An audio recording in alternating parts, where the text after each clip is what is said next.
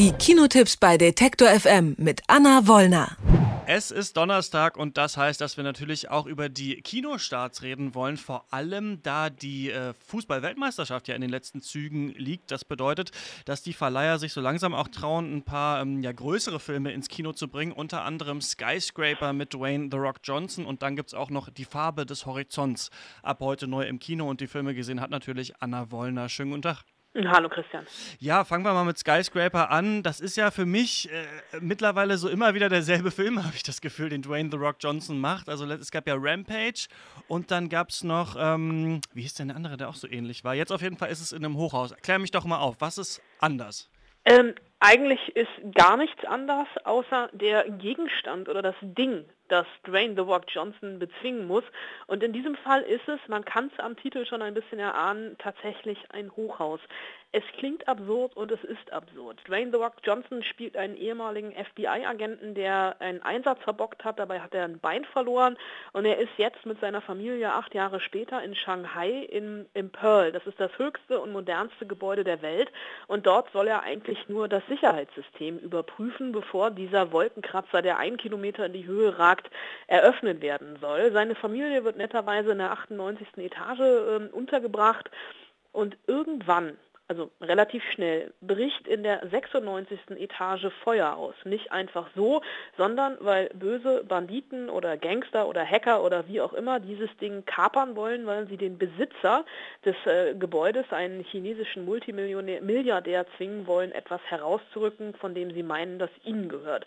Nun ist die Familie von Dwayne The Rock Johnson noch ein, zwei Stockwerke drüber und der Gute, ja, wie der, wie als liebender amerikanischer Heldenvater macht sich eben von ganz unten unten auf den Weg in die Mitte und noch weiter nach oben, um im Kampf gegen die Flammen und die bösen Brandstifter seine Familie zu retten. Und es ist genauso absurd, wie es klingt.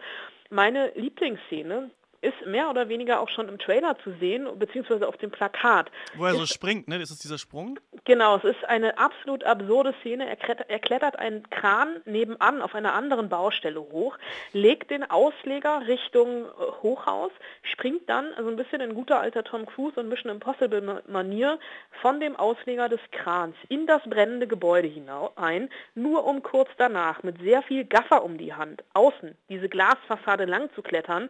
Es ist wirklich wirklich das Dämlichste, was ich dieses Jahr im Kino gesehen habe.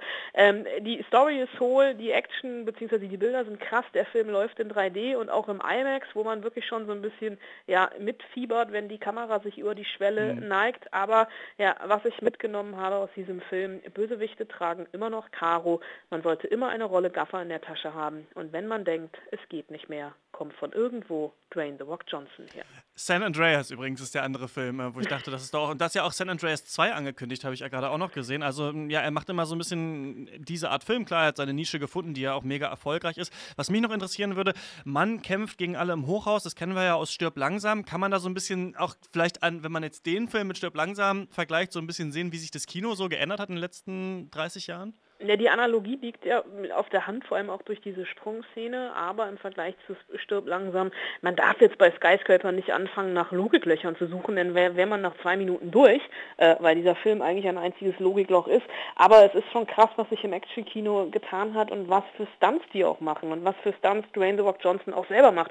Also diese Szene mit dem Kran ist nur eine von vielen. Es gibt auch noch eine, da hängt er, auch ähnlich wie Tom Cruise in Mission Impossible schon mal getan hat, an einem 30 Meter langen Seil, kopfüber außen an diesem Hochhaus nach unten, zieht sich selber an diesem Seil wieder hoch und in der letzten Sekunde rutscht seine Fußprothese, die er seit diesem FBI-Unfall hat, ähm, ab und er im, im Fallen fängt er die Fußprothese und hakt sich in einem Fenster ein und zieht sich dann doch wieder mit hoch. Das Ganze wird dann auch noch Social Media mäßig natürlich live übertragen im Fernsehen und er ist mehr oder weniger vom, äh, am Anfang wird natürlich vermutet, dass er der Böse ist, ist er irgendwann der, der gefeierte Held. Das ist an Absurdität eigentlich kaum noch zu überbieten. Also ich warte tatsächlich auf den Film, in dem Dwayne The Rock Johnson auf einem Hochhaus ein Erdbeben im All bezwingt.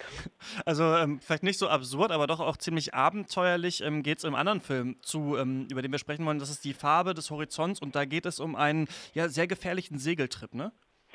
Ja, ein Segeltrip, der anfangs eigentlich gar nicht so gefährlich war, der so ein bisschen aus dem Ruder läuft und der bei uns die, den Titel Die Farbe des Horizonts hat. Im Original heißt er Adrift, also abgedriftet oder abgetrieben und das trifft es ein bisschen besser. Im Mittelpunkt steht eigentlich ja ein junges Paar, sie Backpackerin, er charmanter Segler, die lernen sich auf Tahiti kennen und lieben und bekommen das Angebot, eine Yacht nach Kalifornien zu überführen, also so eine richtig schöne Luxus-Segelyacht, einmal quer über den Pazifischen Ozean. Sie sollen einen Monat unterwegs sein, zögern nicht lange, nehmen das Angebot an. Allerdings geraten sie dann 1983 in einen der wildesten Orkane oder Hurricanes, die die Wetteraufzeichnung bis dahin gesehen haben und äh, erleiden auf offenem Meer Schiffbruch. Er ähm, fällt auch noch äh, vom Deck. Sie fischt ihn ein paar Tage später wieder aus dem Wasser und legt ihn vollkommen lediert hinten aufs Boot.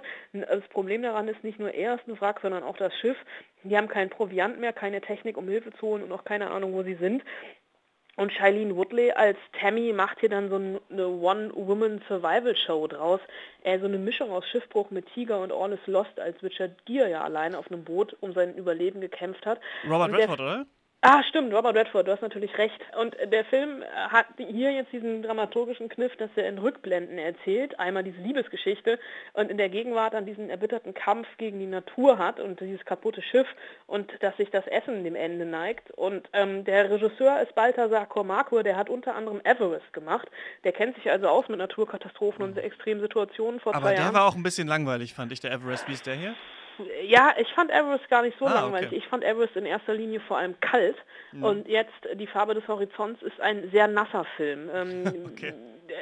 diese, diese, dieser Wechsel zwischen den Rückblenden und dem eigentlichen erleben auf offener See, was im Übrigen auch auf einer wahren Begebenheit basiert. Es ist tatsächlich die Geschichte der Seglerin, die das hinterher aufgeschrieben hat und auch ein relativ erfolgreiches Buch daraus gemacht hat. Ähm, ähnlich wie bei Everest, was ja auch auf einer wahren Begebenheit beruht. Äh, Cormaco, der kennt sich da schon aus und was ihm auch wirklich liegt, sind diese Action-Szenen oder diese Naturgewalten zu äh, inszenieren. Ähm, die Liebesgeschichte ist natürlich so ein bisschen kitschig, deswegen würde ich das so ein bisschen als Young Adult Katastrophenfilm verbuchen, der eben durch seine wahre Begebenheit da nochmal so ein bisschen Melodram reinzieht. Also soll man diese Woche überhaupt ins Kino oder lieber dann doch lieber diese Woche noch WM und dann nächste Woche wieder? Also, du wirst mich jetzt auslachen. Ich habe in Skyscraper ja auch sehr, sehr viel gelacht.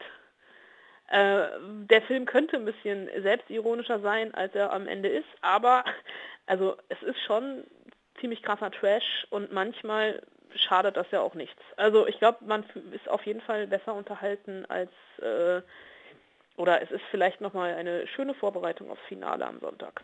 Alles klar. Also ab äh, heute neu im Kino sind äh, Skyscraper und äh, die Farbe des Horizonts und ich habe mit Anna Wollner über die Filme gesprochen. Danke dir, Anna. Gern geschehen.